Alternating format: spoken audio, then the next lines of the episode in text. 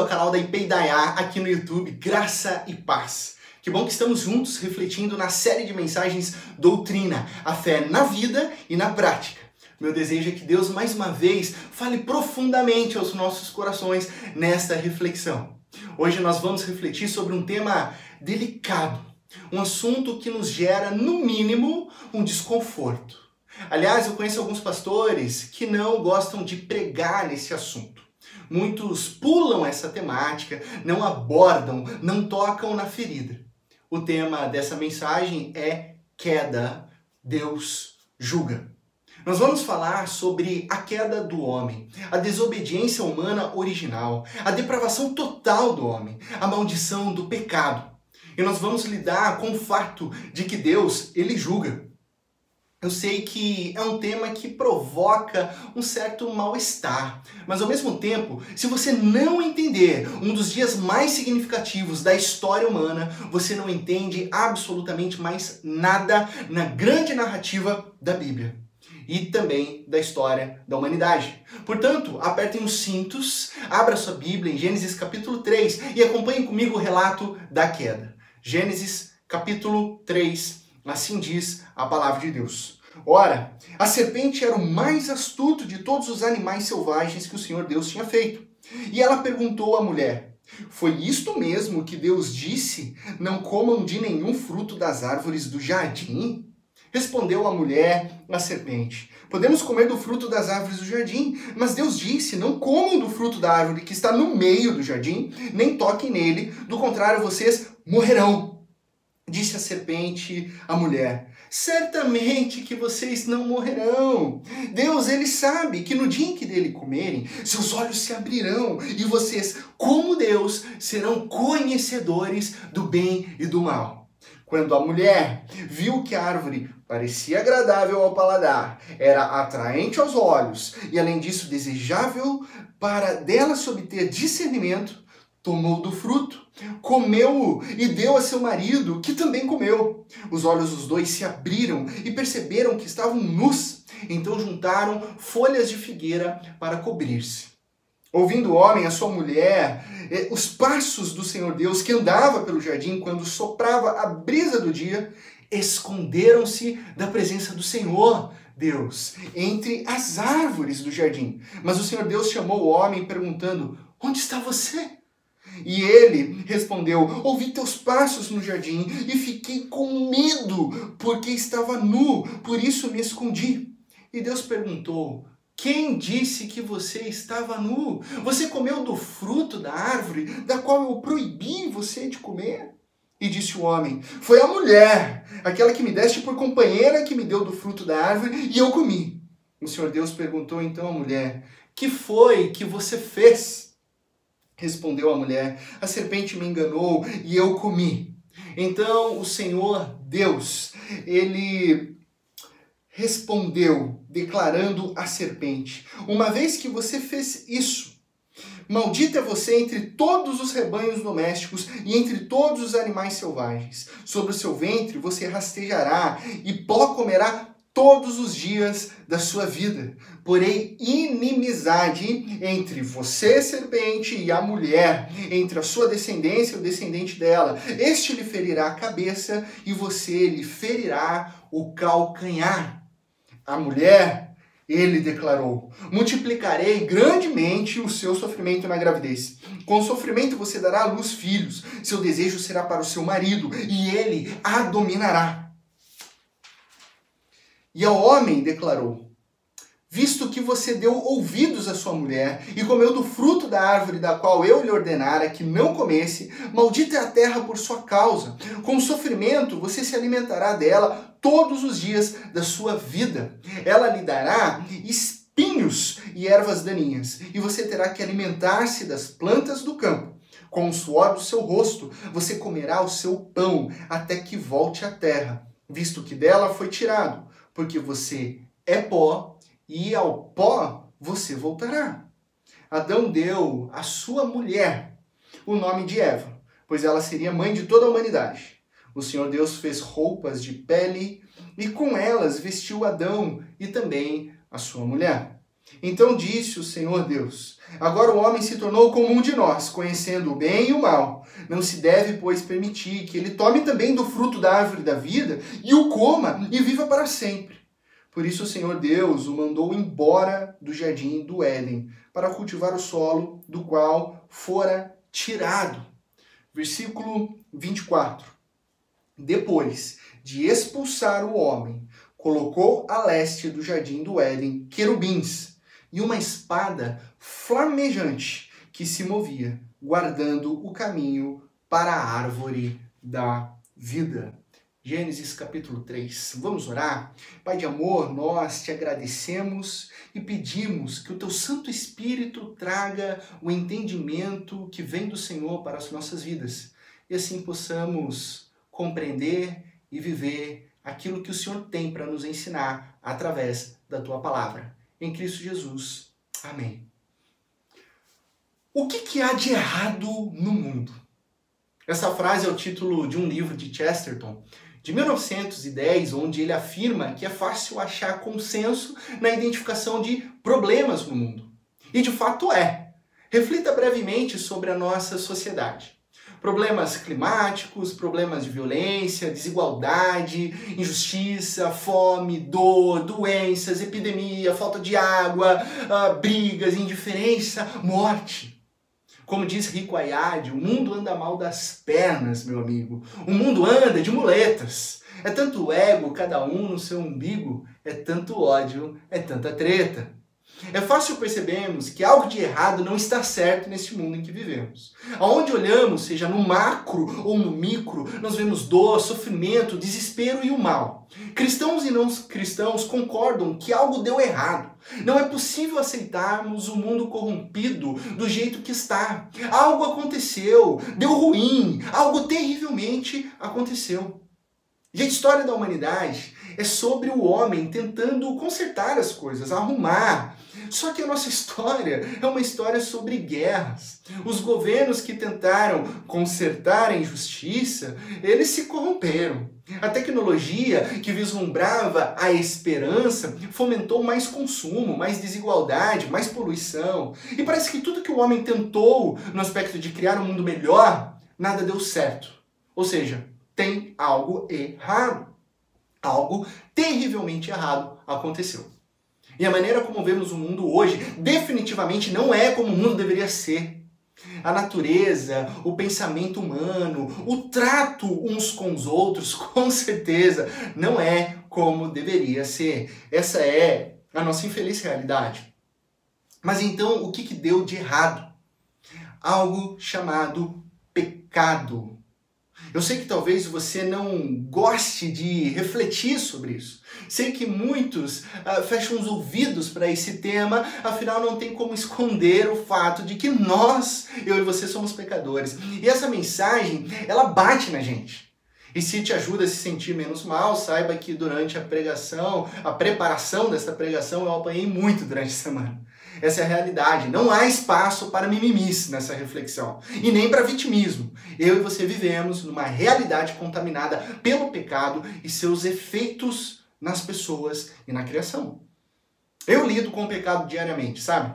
Uh, como pastor, eu ouço pessoas que estão em pecado, algumas arrependidas, outras não. Eu lido com consequências do pecado na história, na vida, na família. Eu conheço pessoas que são vítimas do pecado. Enfim, ser pastor é lidar com o problema do pecado e o pecado ele é devastador. Tem dia que de noite eu estou quebrado, arrebentado, porque, querendo ou não, eu me conecto com a dor de alguém que passa pela traição, por exemplo, ou pelo trauma de um abuso, ou de um abandono. Isso realmente dói. São efeitos, consequências de um mundo corrompido, de um mundo em desconexão. Eu ainda me lembro do momento mais devastador do meu ministério pastoral. Eu estava começando a minha jornada pastoral e um dia o meu irmão do meio, ele me ligou e queria falar comigo pessoalmente. Eu achei um tanto estranho o tom da voz dele, mas tudo bem, vem aqui, vem em casa. Meu irmão entrou na sala e começou a chorar, perguntando: Você é pastor? Então me responda, por que, que os meus filhos nasceram assim. A minha sobrinha, na época com dois aninhos, foi diagnosticada com um transtorno do espectro autista grave. E meu sobrinho, com seis meses, ele já tinha passado por mais de cinco transfusões de sangue devido à esferocitose, que gerou uma anemia hemolítica. Meu irmão estava totalmente desgastado, cansado e frustrado com tantas internações. E no seu desespero, ele me perguntou por que, que tudo deu errado. Onde, quando e por que começou a dar tudo errado? Aí chegamos na narrativa que lemos aqui em Gênesis capítulo 3. Aí você pode estar pensando, ah, mas pastor, eu já conheço essa história. Eu aprendi quando eu era criança na escola dominical.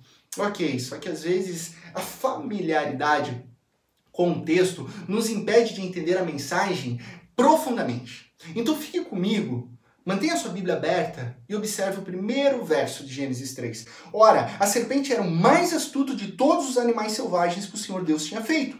E ela perguntou à mulher: Foi isto mesmo que Deus disse? Não comam de nenhum fruto da árvore, das árvores do jardim? Surge o primeiro personagem, a serpente, o mais astuto de todos os animais. Ora, nós sabemos que lá em Apocalipse capítulo 12 e 20, a Bíblia nos informa que essa serpente, ela é Satanás. Agora, sabe de uma coisa? O homem, ele se julga sempre o inteligente dono da verdade, não é? Sabe tudo, eu e você pensamos que temos uma boa visão das coisas, experiência, sabedoria, e logo nos sentimos confiantes de nós mesmos. Só que a serpente era a mais astuta de todos os animais. Ela é mais esperta do que você. Ela é mais inteligente porque ela é mais observadora. Ela está por aí no mundo há muito mais tempo do que você. Ela já viu muitas coisas e enganou, destruiu pessoas muito mais competentes do que eu e do que você. E a serpente que tinha o alvo, homem e mulher, bastou seduzir a mulher, gerando uma dúvida no ar. Foi isto mesmo que Deus disse? Para não comer de nenhum fruto das árvores do jardim? Se você se lembrar das palavras de Deus no capítulo 2, Deus disse: coma livremente de qualquer árvore, menos do conhecimento do bem e do mal. Deus ele é bom, Deus ele é generoso, e Deus não queria que eles comessem da árvore do conhecimento do bem e do mal, porque causaria a morte, morte física e espiritual. Só que a serpente, ela manipula as palavras de Deus. Ela adiciona palavras que Deus não disse. Nenhum fruto das árvores. Uma palavrinha distorce a interpretação. E esse é o início do desastre. A mulher, o que, que ela faz? Ela responde, versículo 2 e 3. Podemos comer do fruto das árvores do jardim, mas Deus disse: não comam do fruto da árvore que está no meio do jardim, nem toquem nele. Do contrário, vocês morrerão. Grande erro. Ela responde à serpente. Ela se envolve com uma conversa totalmente distorcida. Então a primeira lição do texto é: não se envolva em conversas que desonram a Deus. Eva teve a oportunidade, a chance de deixar a serpente falando sozinha. Ela só precisava virar as costas e sair dali. Mas ela dá brecha para más conversações. Sabe, amigos e amigas, não dê ouvidos a fofocas, conflitos, divisões, erros. Diga não, ou melhor, nem responda. Ah, pastor, mas nós temos que ser educados e gentis. Sim, mas não com Satanás e nem com pessoas que estão em aliança com o diabo. Conversas que desonram a Deus são fadadas, destinadas a devastações. Portanto, fuja disso. A Bíblia fala por duas vezes que a mulher foi enganada no Novo Testamento. Lá em 2 Coríntios capítulo 11 nos diz que Eva foi enganada porque ela ficou confusa com a astúcia da serpente. Eva não ficou confusa com as palavras de Deus. Ela ficou confusa quando permitiu que outras vozes conflitassem com a palavra de Deus. Gente, olha o mundo em que nós vivemos. Quantas vozes conflitantes com a palavra de Deus estão soltas por aí? O que, que você tem ouvido? O que você está assistindo? O que você tem lido? São conversas que honram a Deus? Ou papo furado que você nem deveria se envolver? Aí, porque a mulher deu conversinha, Então a serpente respondeu. Verso 4 e 5. Certamente vocês não morrerão. Deus sabe que no dia em que dele comerem, seus olhos se abrirão e vocês, como Deus, serão conhecedores do bem e do mal. Imagina, sua boba. Deus ele é mentiroso. Ele não quer que você conheça todas as coisas e seja como ele. Deus ele está te limitando, Eva, te prendendo. Você nem imagina todo o potencial que você tem, mulher. Você é incrível, maravilhosa. E olha, prepara que agora é hora do show das poderosas. Nessa hora, a mulher já estava envolvida na sedução da serpente. Por no mínimo, por no mínimo três motivos que o verso 6 deixa claro para mim e para você. Ah, só um parênteses. Eu falei que essa mensagem iria bater em mim, em você. Então você, homem, macho, filho de Adão, que está aí achando que a Eva é culpada de tudo, segura a tua onda, que a tua hora vai chegar, parceiro. Verso 6, quando a mulher viu que a árvore parecia agradável ao paladar, era atraente aos olhos e, além disso, desejável para dela se obter discernimento, tomou do seu fruto, comeu-o e deu a seu marido, que comeu também. Os olhos, os dois, se abriram e perceberam que estavam nus, então juntaram folhas de figueira para cobrir-se. Três coisas que João fala lá em sua primeira carta que não vêm de Deus. Cobiça da carne, a árvore parecia agradável ao paladar. Cobiça dos olhos, era atraente aos olhos. E ostentação, era desejável para dela se obter discernimento. Sensação, prazer, orgulho. Eva pega o fruto, come e faz o que, senhoras e senhores? Deu ao seu marido que comeu também. Senhores homens, agora a conversa é com vocês. Esse é o nosso pai Adão. O que ele fez? Nada. Existe uma discussão sobre Adão em estar ou não ao lado de Eva. Tem uma linha puritana que advoga para Adão, dizendo que ele não estava lá e por isso que Eva então se extraviou. Não faz tanto sentido essa linha de defesa, porque na verdade só complica a história de Adão. Porque se o homem que deveria estar defendendo sua esposa da serpente não estava lá, a sua ausência o deixaria numa situação totalmente constrangedora. Agora, como eu gosto de acompanhar o texto ah, no original, tudo indica a construção de que ele estava lá. Adão que tinha acabado de casar com sua esposa, nomeado para amá-la, defendê-la, encorajá-la e adorar a Deus, está lá. Fazendo o quê? Nada. Um perfeito banana. Enquanto a serpente está enganando Eva, Adão está sendo um completo inútil ali. E aqui está o ponto. Uma das piores coisas que o homem pode fazer é nada. Senhores, aqui está o grande erro do homem. Muitos abusam de sua autoridade e força, tornando-se agressivos, esposos que gritam com suas mulheres, pais que ameaçam seus filhos, tratam a família como coisas. Está errado mas muitos outros estão fugindo de suas responsabilidades também. Evitam conflitos, evitam funções, evitam a sua responsabilidade. É a eterna síndrome do Peter Pan. Meninos de 30, 40 anos que não querem sair da casa do papai e da mamãe, não querem um emprego, não querem conforto, só querem conforto, quer dizer, não querem uma esposa, mas sim uma outra mãe 2.0. Não desejam ter filhos porque morrem de medo da responsabilidade são os mesmos que, se as coisas estão difíceis, choram para a mamãe.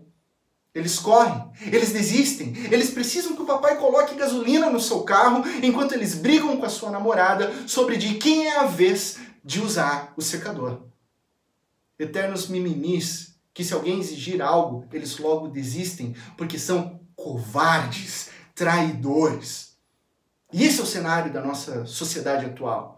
Os filósofos e psicólogos apelidaram carinhosamente de geração canguru. Ah, que fofinho, né? Um apelido carinhoso para essa geração de marsupiais que usam croques, não se estabiliza em nenhum emprego, mas adora viver na bolsa do papai e da mamãe.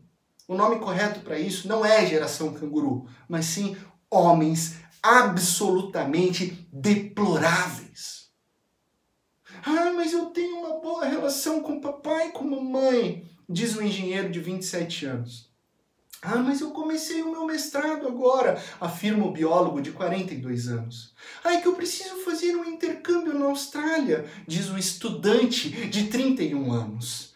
Mamãe, onde você guardou o carregador do meu celular? pergunta o bebezão de 29 aninhos. Desculpas lastimáveis, ridículas, de meninos que não fazem nada, não dizem nada, não ajudam em nada os seus pais e acham que está tudo bem. Sabe por que eles acham isso? Porque eles pensam que estão, que não estão pecando por comissão. Ah, eu não mato, eu não bebo, eu não assalto, eu não fumo, eu só estou aqui tomando o meu todinho que mamãe compra para mim há mais de 35 anos. Mas pecam por omissão e aí nós começamos a compreender que a desconfiguração da estrutura familiar a partir da década de 90, se desmoronando em divórcios, acabou acarretando em consequências na geração que não tiveram um exemplo cristão de paternidade e maternidade. Os caras bananas não procuram uma esposa para amar e sacrificar a sua vida, mas sim uma segunda mamãe para ser o eterno bebezinho dentro de casa. Eu diria que um dos maiores problemas da sociedade são homens como Adão, omissos, que não fazem o que deveriam fazer, não repreendem o poder do mal na vida da família, não lideram o lar em direção a Deus, não amam as suas esposas como Cristo, não defendem a sua família e não assumem as suas responsabilidades. O Novo Testamento estabelece os homens como cabeças do lar. Obviamente não é uma prerrogativa, não é uma autorização para serem ditadores, dominadores ou opressores, nada disso. É para nós, homens, sermos como Jesus, que deu a sua vida pela igreja. Homens foram designados para amar suas esposas como Jesus amou a igreja, defender o lar, serem bênçãos e provedores da casa. Só que eu e você, como filhos de Adão, Precisamos tomar muito cuidado, porque essa é a nossa tendência de deixar tudo acontecer. Da filosofia Zeca Pagodinho, do deixa a vida me levar, a vida leva eu. Isso é horrível, pois causa sofrimento e dor em nossas esposas, filhos e sociedade. Por isso eu digo aos jovens, Homens, assumam suas responsabilidades, tenham um emprego, paguem as suas contas, sejam fiéis a Cristo e a sua palavra. Depois pensem em namorar e casar. Mulheres, se o seu namorado não para em emprego, em tudo ele é a vítima, mamãe prepara seu café com leite até hoje e ele se preocupa mais com o alinhamento da sua sobrancelha, sai fora. Mas enfim, vamos em frente. Acompanhe comigo os versos 7 e 8. Os olhos dos dois se abriram e perceberam que estavam nus. Então juntaram folhas de figueira para cobrir-se. Ouvindo o homem e a sua mulher os passos do Senhor Deus que andava pelo jardim quando soprava a brisa do dia, esconderam-se da presença do Senhor Deus entre as árvores do jardim. Percebemos que a partir do momento em que eles desobedecem a Deus, o pecado já corrompe o relacionamento. Você já me ouviu dizer por várias vezes, eu vou dizer de novo, que o pecado é um estado. É um estado de desconexão. E essa desconexão, ela afeta todos os relacionamentos, tá? O relacionamento do homem com Deus, do homem com a criação e do homem uns com os outros. Aqui vemos claramente o pecado manchando, corrompendo, estragando o relacionamento conjugal de Adão e Eva. Antes eles viviam nus e sem vergonha. Agora eles se cobrem, pois não há mais confiança, não há mais transparência. Não somos mais um, e sim dois. Você vive a sua vida e eu vivo a minha. Você cobre o seu pecado que eu cobro o meu. Desconexão. E o relacionamento com Deus é danificado. Eles se escondem da presença de Deus. Olha que loucura! Como se eles pudessem se esconder de Deus. O pecado ele afeta o relacionamento com Deus. Agora observe é, que interessante o verso 9. Quem que Deus chama? Deus chama a mulher? Não. Deus chama os dois? Não. Deus chama o homem. Porque o homem é responsável pelo lar, ele é o líder da casa. Ao homem foi delegado a responsabilidade espiritual da família. Eu acho engraçado que até hoje nós ouvimos aquelas piadinhas idiotas, né, de que a culpa foi da Eva. Ah, da mulher, ela que comeu primeiro e depois o homem. E se realmente fosse isso, seria bem ridículo, não é verdade? Seria decretar então que Adão é um tipo de Maria vai com as outras, sem opinião, frágil. Mas o texto bíblico afirma que Deus considera Adão responsável pelo bem-estar da sua família. E Adão falhou. Biblicamente, ambos possuem responsabilidades. Mas ao homem cabe a liderança do lar. Nós, homens, seremos cobrados por isso. E quando Deus chama por Adão, na sua resposta, Adão já começa a se enrolar todinho. Porque Adão não responde nós, Adão responde eu. Eu ouvi teus passos, eu fiquei com medo, eu estava nu, eu me escondi. Já não tem nós. Adão meio que se exime de Eva e tenta desesperadamente se isentar, se desobrigar daquela a quem no capítulo anterior ele tinha exclamado: Esta sim é osso dos meus ossos e carne da minha carne. Covarde! Então Deus pergunta: Quem disse que você estava nu? Você comeu do fruto que eu lhe proibi? Deus vai direto ao ponto. Sem introduções, sem historinhas, sem sugestões. Adão, você fez o que eu pedi para você não fazer? Se, de, se Adão né, começou a utilizar eu, eu, eu, eu, então Deus também pergunta: Você fez isso? Adão já estava todo enrolado a essa altura. Situação delicada, pior que tá, não fica. Fica sim. Lembre-se que se está ruim pode piorar. A resposta de Adão, ela é vergonhosa no versículo 12. Disse o homem: Foi a mulher que me deste por companheira que me deu do fruto da árvore e eu comi. Ai, Adão não diz fui eu, eu pequei. Não. Ele simplesmente transfere toda a culpa para sua esposa. Foi ela, Senhor. Olha, Deus, a mulher que você fez, que é minha companheira, ela que é a fonte de todos os meus problemas, ela que é responsável, ela complicou a minha vida. Olha, Deus, eu sou uma vítima aqui. Ela me deu do fruto, eu não sabia o que fazer, eu acabei comendo, eu não fiz nada. Imagina a situação. Imagina a cara daquela esposa. Ela não está brava. Ela está destruída. Ela está devastada. Por isso eu digo às meninas: não casem com bebezões imaturos, frágeis, minimis. Porque ao invés de protegê-las, esses covardes irão jogar a culpa em vocês. Mas isso não significa que a mulher não seja responsável. Ela é uma portadora da imagem de Deus e ela falhou. Por isso Deus pergunta: mulher, o que você fez? Ela poderia muito bem dizer: eu estava lá, sem proteção do meu marido. Ela poderia ter dito o que era real, mas ela diz: a serpente me enganou. Ela não culpa Adão. Uma atitude nobre, mais nobre do que Adão, mas ao mesmo tempo um erro. Sabe por quê? Porque ela deixou de ser honesta com Deus sobre o seu marido. As mulheres, elas foram feitas para serem auxiliadoras e não serem dominadas. Você, mulher, não ajudará em nada se você omitir para Deus e para o seu próprio marido as falhas que ele tem. Então Deus declara o seu julgamento. Diante da queda, Deus julga. Sabe por que Deus julga? Porque ele é justo, porque ele é o juiz. A serpente, Deus deixa claro: maldita é você. Porém, inimizade entre você e a mulher, o descendente dela lhe ferirá a cabeça e você lhe ferirá o calcanhar. No verso 15, nós temos o chamado proto-evangelho. A primeira promessa de salvação que aponta para Jesus. Da mulher virá o Messias. Satanás vai ferir Jesus, mas é Jesus quem vence e derrota plenamente o diabo. Deus julga a mulher também. Multiplicarei grandemente o seu sofrimento na gravidez. Com sofrimento você dará à luz filhos. Ser mãe é uma coisa maravilhosa, uma bênção, uma grande honra, mas agora com a desconexão do relacionamento com Deus, as mulheres lutarão contra eh, a infertilidade, contra abortos espontâneos, e por causa do pecado, todas as mães, elas experimentam vários tipos de dor emocionais ao longo de suas vidas em relação à preocupação com seus filhos. Seu desejo será para o seu marido, e ele a dominará houve a nítida quebra de confiança no relacionamento. Nem ela confia mais no seu marido e nem ele nela. Ela não vai querer seguir a liderança dele e ele vai querer oprimi-la.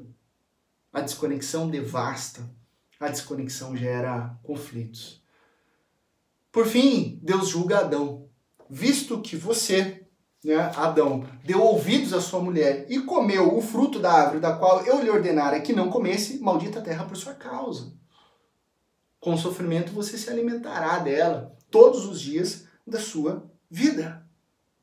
Ela lhe dará espinhos e ervas daninhas. Versículo 18. E você terá que alimentar-se das plantas do campo com o suor do seu rosto. Versículo 19. Você comerá o seu pão até que volte à terra, visto que dela foi tirado, porque você é pó e ao pó você voltará. Não é pecado ouvir a sua esposa. Não é. No livro de Provérbios, a Bíblia afirma que as palavras da mulher virtuosa são bênçãos do Senhor. O problema é quando a mulher diz coisas que contradizem o que Deus disse. Maldita é a terra por sua causa por causa do pecado de Adão. Lembra? Estado de desconexão. A criação, a natureza também é afetada pelo pecado. O mundo inteiro foi amaldiçoado pelo pecado. Por isso nós percebemos que as coisas não deveriam ser como são. Porque o pecado ele corrompeu todos os tipos de relacionamento. O pastor Eugene Peterson, ele descreve essa situação da seguinte forma: uma catástrofe ocorreu. Não estamos mais em continuidade com o nosso bom começo. Fomos separados dele por um desastre. Também estamos, obviamente, separados de nosso bom final. Estamos, em outras palavras, no meio de uma confusão. A entrada do pecado no mundo perfeito de Deus infectou com o mal todos os acontecimentos depois desse dia. Todos nós sabemos, pela experiência da vida, que nós vivemos num mundo ferido e a causa disso é esse estado de desconexão, é a queda, é o pecado. Esse é o pior dia da história da humanidade. O que, que isso tem a ver comigo? O que, que isso tem a ver com você? Senhoras, Eva é a sua mãe. Senhores, Adão é o nosso pai. Entender a história da queda é entender a grande narrativa bíblica e porque eu e você necessitamos urgentemente de arrependimento e salvação. É muito importante eu esclarecer algo aqui que comumente foi entendido de forma errada. Você talvez já ouviu alguém dizer algo como: bom, a escolha é sua, né? Nós temos o livre-arbítrio. Escolher o bem e o mal depende de cada um. Já ouviu isso? Então, não é assim, tá? não existe mais livre-arbítrio. Existiu em Adão e Eva, mas hoje comigo e com você não existe mais. Presta atenção, está claro nas Escrituras, nós já estudamos nos, nas mensagens anteriores que Deus cria tudo e tudo é bom. Os seres humanos são bons quando Deus os cria. Como a essência de Deus é amor, o próprio Deus dá a liberdade para Adão e Eva viverem a maravilha do reinado de Deus ou desafiá-lo.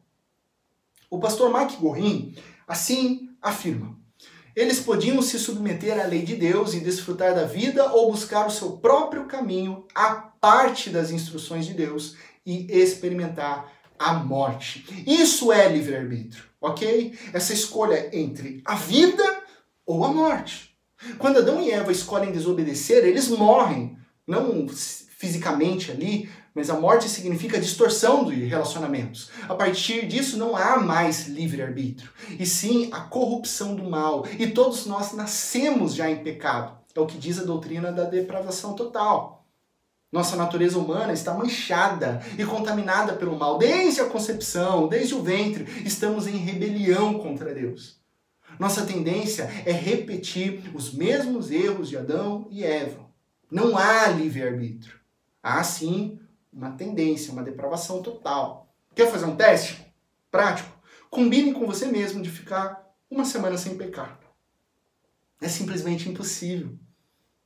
Então nós precisamos de um Salvador, nós precisamos de regeneração, nós precisamos que o Espírito de Deus nos convença e nos conduza, porque hoje o nosso coração é, segundo a palavra de Deus, extremamente corrupto e enganoso. Sabe, não é uma questão externa de pode ou não pode. É algo do interior. É algo que foi manchado, algo que foi quebrado. Por isso temos que tomar cuidado em achar que o pecado é uma lista de coisas Isso são atos pecaminosos, ok? Mentira, roubo, violência são atos pecaminosos, fruto, consequência de um estado de desconexão com Deus, chamado pecado. Que consiste na falha em confiar em Deus, na falha em depender de Deus, de se relacionar com Deus. Por isso o pastor John Piper, ele nos alerta. Uma das mentiras de maior sucesso de Satanás é afirmar que o pecado pode ser limitado a uma lista controlável de coisas que devemos e não devemos fazer. Isso é, é só a camada superficial. E que inclusive corre o risco de ser uma lista religiosa, onde eu fico apontando, sabe, o erro dos outros enquanto eu negligencio os meus. O pecado é um estado profundo de desconexão com Deus. E esse estado é que produz atitudes pecaminosas em diferentes graus de devastação. Agora, pastor, como tudo isso afeta a prática da minha vida? Essa é uma boa pergunta. Eu não tenho tempo de fazer uma exposição profunda de Romanos 5, mas lá no capítulo 5, verso 12, diz o seguinte: Portanto, da mesma forma como o pecado entrou no mundo por um homem, e pelo pecado a morte, assim também a morte veio a todos os homens, porque todos os homens pecaram. O pecado entra no mundo por um homem, esse homem é Adão.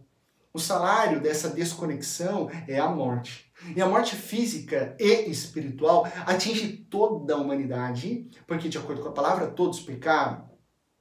O que Romanos 5, do verso 12 ao 21, nos diz é que a transgressão de Adão levou à condenação de todos os homens. Eu, você, toda a humanidade. Adão é nosso pai. Isso significa que quando ele peca, todos nós pecamos. É o que a doutrina reformada chama de representatividade. Ah, pastor, mas não fui eu. Foi lá Adão. Foi lá Eva. O que a Bíblia quer dizer com o fato de sermos filhos de Adão é simples. Eu e você, lá no jardim, faríamos a mesma coisa. A mesma coisa. Mas Romanos não apenas diz isso, também afirma no verso 17: Se pela transgressão de um só a morte reinou por meio dele, muito mais aqueles que recebem de Deus a imensa provisão da graça e a dádiva da justiça reinarão em vida por meio de um único homem, Jesus Cristo. Se a morte vem por Adão, a salvação, a vida, a graça vem por meio de Cristo Jesus, o Filho do Deus vivo. Um ato de justiça, que é a obra de Cristo Jesus na cruz, nos traz justificação e vida para todos os homens. Assim como o pecado reinou na morte, também a graça reina pela justiça para conceder vida eterna mediante Jesus Cristo, o nosso Senhor. Aqui está o ponto. Existem duas humanidades, duas categorias de pessoas: aqueles que estão em Adão e aqueles que estão em Cristo Jesus. Aqueles que estão sob o comando de Adão recebem o seu pecado. Aqueles que estão sob Jesus recebem a sua justificação. Aqueles que estão sob Adão morrem, aqueles que estão sob Jesus vivem, aqueles que estão sob Adão estão experimentando a condenação, aqueles que estão sob Jesus não há mais nenhuma condenação, e sim declaração de justiça. Aqueles que estão sob o comando de Adão são injustos, aqueles que estão sob Jesus foram feitos justiça por Deus para estar em Adão. Você precisa nascer nesse mundo para estar em Cristo Jesus você precisa nascer de novo. Por meio de Jesus, da sua vida, morte substitutiva e ressurreição corporal, eu e você temos vida eterna. Falar sobre queda é de fato um tema que incomoda, sabe? Mas não podemos fingir que os efeitos do pecado é, não são devastadores. Não podemos negar que o estado de pecado é real. Porque se não entendemos a nossa condição, nós nunca saberemos que precisamos de salvação. Se você não sabe o que está de errado, como que você saberá o que pode remediar, sabe? Blaise Pascal disse que a doutrina do pecado parece uma ofensa à razão.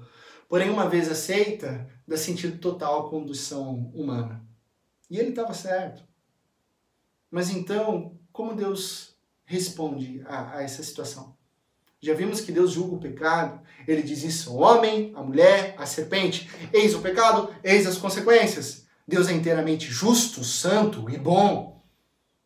Mas em segundo lugar, e aqui eu quero caminhar para a conclusão, Deus, ele persegue homem e mulher e derrama a sua graça. Observe o versículo 21 de Gênesis. O Senhor Deus fez roupas de pele e com elas vestiu Adão e sua mulher. Deus cobre Adão e Eva. No Antigo Testamento, remover as roupas de alguém, além do motivo de vergonha e desonra, era também um sinal de privação da herança. Assim, quando Deus veste Adão e Eva, trata-se de um significado claro de que Deus não desistiu de seus propósitos para eles. Deus generoso, Deus gracioso, o Deus que é salvador. Você já parou para pensar em como Deus veste Adão e Eva? Com roupas de pele Sabe o que isso significa? O próprio Deus sacrificou um animal para conceder perdão e vida. Deus providenciou um substituto para aqueles que colocam a fé no Senhor pudessem viver. Essas roupas de pele lembravam diariamente Adão e Eva da justiça de Deus, da misericórdia de Deus e da graça de Deus. Um sacrifício que apontava para o Cordeiro de Deus, Jesus, que tira todo o pecado do mundo. Quando Jesus morre no nosso lugar, naquela cruz, ele nos veste com a sua justiça e nos derrama a vida eterna. Deus tornou o pecado por nós, aquele que não tinha pecado, para que nele nos tornássemos justiça de Deus. 2 Coríntios 5, 21. Deus está anunciando para mim e para você hoje que ele nunca desiste de você, ele nunca desiste de nós. Onde Adão falhou, Jesus venceu. Onde Adão caiu, Jesus não pecou. Onde a condenação veio por meio de Adão, a salvação veio por meio de Cristo Jesus. Onde o pecado de Adão é imputado, a justiça de Jesus Cristo é derramada sobre nós. Qual é a sua resposta hoje? Arrependimento. Por que eu estou pregando esse tema? Porque eu te amo porque Deus te ama. E uma vida em pecado só vai te levar ao distanciamento de Deus e à morte. O que você precisa fazer? Se arrepender e crer em Cristo Jesus, o nosso Senhor. O arrependimento é o amor de Jesus em ação nas nossas vidas. Portanto, arrependa-se de viver uma vida em desconexão com Jesus. E a partir de hoje, renda-se a Ele. Seja transformado, porque necessário é nascer de novo e viver guiado pelo Espírito Santo de Deus. Hoje ainda enfrentamos um mundo totalmente incerto e catastrófico, mas a nossa esperança está no novo céu e na nova terra, onde Deus renovará toda a criação, material e espiritual, com o seu poder criativo e gracioso para todo o sempre. Que Deus te abençoe, na mais absoluta certeza de que em Cristo Jesus todas as coisas ficarão bem. Nesse momento, se você entendeu que você é um pecador, falho e que por si só nunca conseguirá justificação, que agora se arrepende e necessita de Cristo Jesus, eu quero orar por você, pois Jesus quer, quer transformar a sua vida agora. Então feche os teus olhos comigo e vamos orar.